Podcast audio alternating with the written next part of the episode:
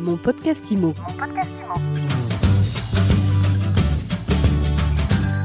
Et en ce début d'année, Maïs Witimo laisse la parole aux acteurs de l'immobilier pour tirer le bilan de 2020 et puis entrevoir les perspectives d'avenir pour cette nouvelle année qui démarre. Bonjour Olivier Nico. Bonjour. Vous êtes le directeur commercial de l'agence immobilière du No, euh, trois agences du groupe La Forêt, récompensées lors du dernier palmarès de l'immobilier 2020 il y a quelques semaines, organisé par Vitrine Média, Opinion System, bientôt vendu et Maïs Witimo. Alors dites-nous tout d'abord, euh, quel bilan vous tirez de l'année 2020 euh, bien, l'année 2020, bon, c'est une année euh, un petit peu particulière, euh, notamment due à la crise sanitaire, mais qui pour autant, au global, est quand même plutôt euh, bah, une bonne année. On a toujours autant d'acheteurs, euh, des personnes qui souhaitent acquérir, et donc un marché plutôt dynamique. Vous êtes surpris par ce dynamisme? Alors, on avait commencé en fait avant le confinement, avant le premier confinement. En fait, on avait un dynamisme qui était euh, en continuité de l'année 2019, Ouais. qui était plutôt euh, très bonne. Il y a eu bah, l'inconnu hein, du premier confinement et effectivement, à partir euh, dès le mois de mai, on a eu une reprise d'activité qui était assez importante, donc plutôt une surprise et une bonne surprise, euh, puisqu'on savait pas trop un peu, on savait pas trop la frilosité des euh, des clients ou pas.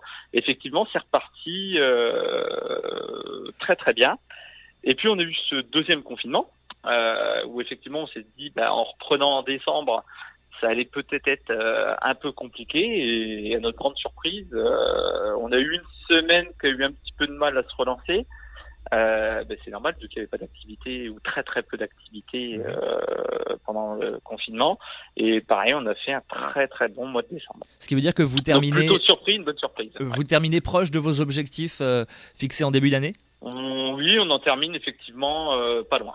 Euh, comment vous vous êtes adapté euh, durant euh, cette crise sanitaire? Quelles, euh, quelles innovations, quelles nouveautés vous avez mis en place euh, à l'immobilière du No Alors, euh, on avait déjà mis en place en fait euh, les visites virtuelles. euh, donc ça, c'est des choses qu'on avait déjà euh, mis Ouais. en place, Mhm. mais qu'on a accentué pour le coup.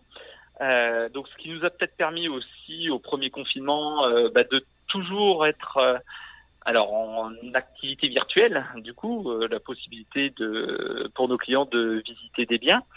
Euh, c'est quelque chose qu'on a accentué de, de façon importante euh, lors du déconfinement et puis on a mis en place euh, via la Forêt France euh, visio-visite et effectivement bah, avec la limitation des visites et pour les gestes barrières toutes ces choses là c'est vrai qu'on a déployé euh, ce système là qui permet de faire bah, une pré-visite de limiter le nombre de visites euh, bah, quelque part un peu euh, inutiles euh, parce que ça donne quand même une- déjà une bonne idée même si on n'achète pas un bien en virtuel mais ça a permis quand même de faire prendre un virage peut-être un petit peu plus rapide que ce qu'il n'aurait été au niveau du digital.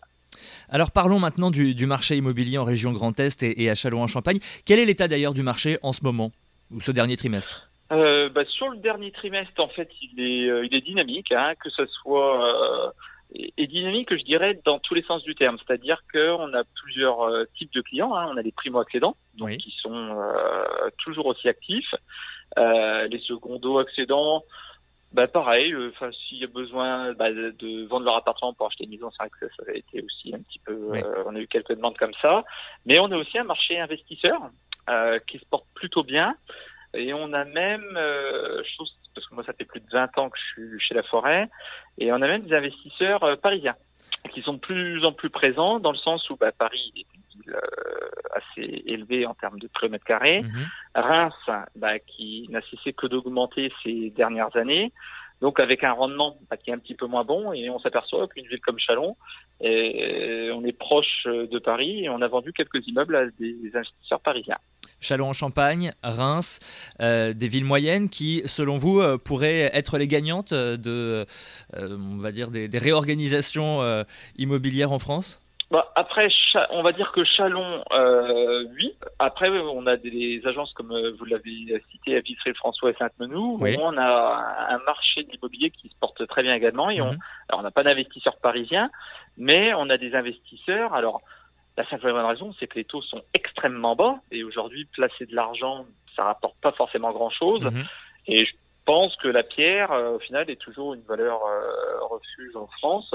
Et le marché de l'investissement se porte plutôt bien. Bon alors 2021, même si vous n'avez pas de boule de cristal, euh, mais 2021 est là. Comment vous envisagez cette nouvelle année pour le marché de l'immobilier dans le Grand Est? Alors, le marché de l'immobilier, comme vous le disiez, bah, effectivement, c'est assez compliqué de se projeter euh, sur une année, mm. étant donné que euh, bah, nous-mêmes, on ne sait pas trop, les couvre-feux à 18h, à 20h, confinement, pas confinement.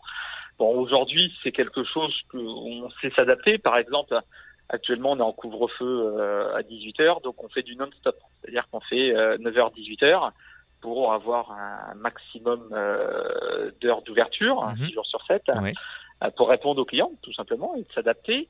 Après le début d'année, bon, on sait que d'un point de vue financement, euh, les banques ont, l'air d'être un petit peu plus ou un peu moins fébriles, hein, euh, voilà, frileuses. On a une, une, demande qui est toujours aussi forte. Après, c'est vrai que on, on, ressent aussi un marché par contre assez tendu au niveau du nombre de biens à vendre.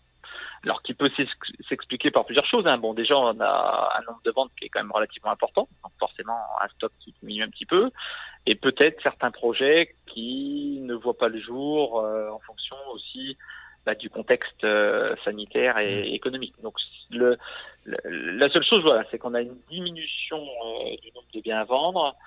Plus spécifiquement sur Chalon, après les agences de Vitry, Saint-Cloud, ça c'est plutôt bien. Mais on voit qu'il y a déjà des compromis qui ont été réalisés il y a une bonne dynamique. Donc les taux, a priori, on ne voit pas comment ils pourraient remonter. ça me paraît assez compliqué. On verra au fil de l'année. Et il y a toujours ce, cette envie auprès des clients euh, de devenir propriétaire. Donc euh, nous, on est plutôt optimiste pour, euh, pour cette année 2021. Optimiste, donc Olivier Nico, directeur commercial de l'agence immobilière du du groupe La Forêt. Merci beaucoup d'avoir été avec nous aujourd'hui. Bonne journée. Merci à vous. Bonne journée à vous. Au revoir. Mon podcast Imo. Mon podcast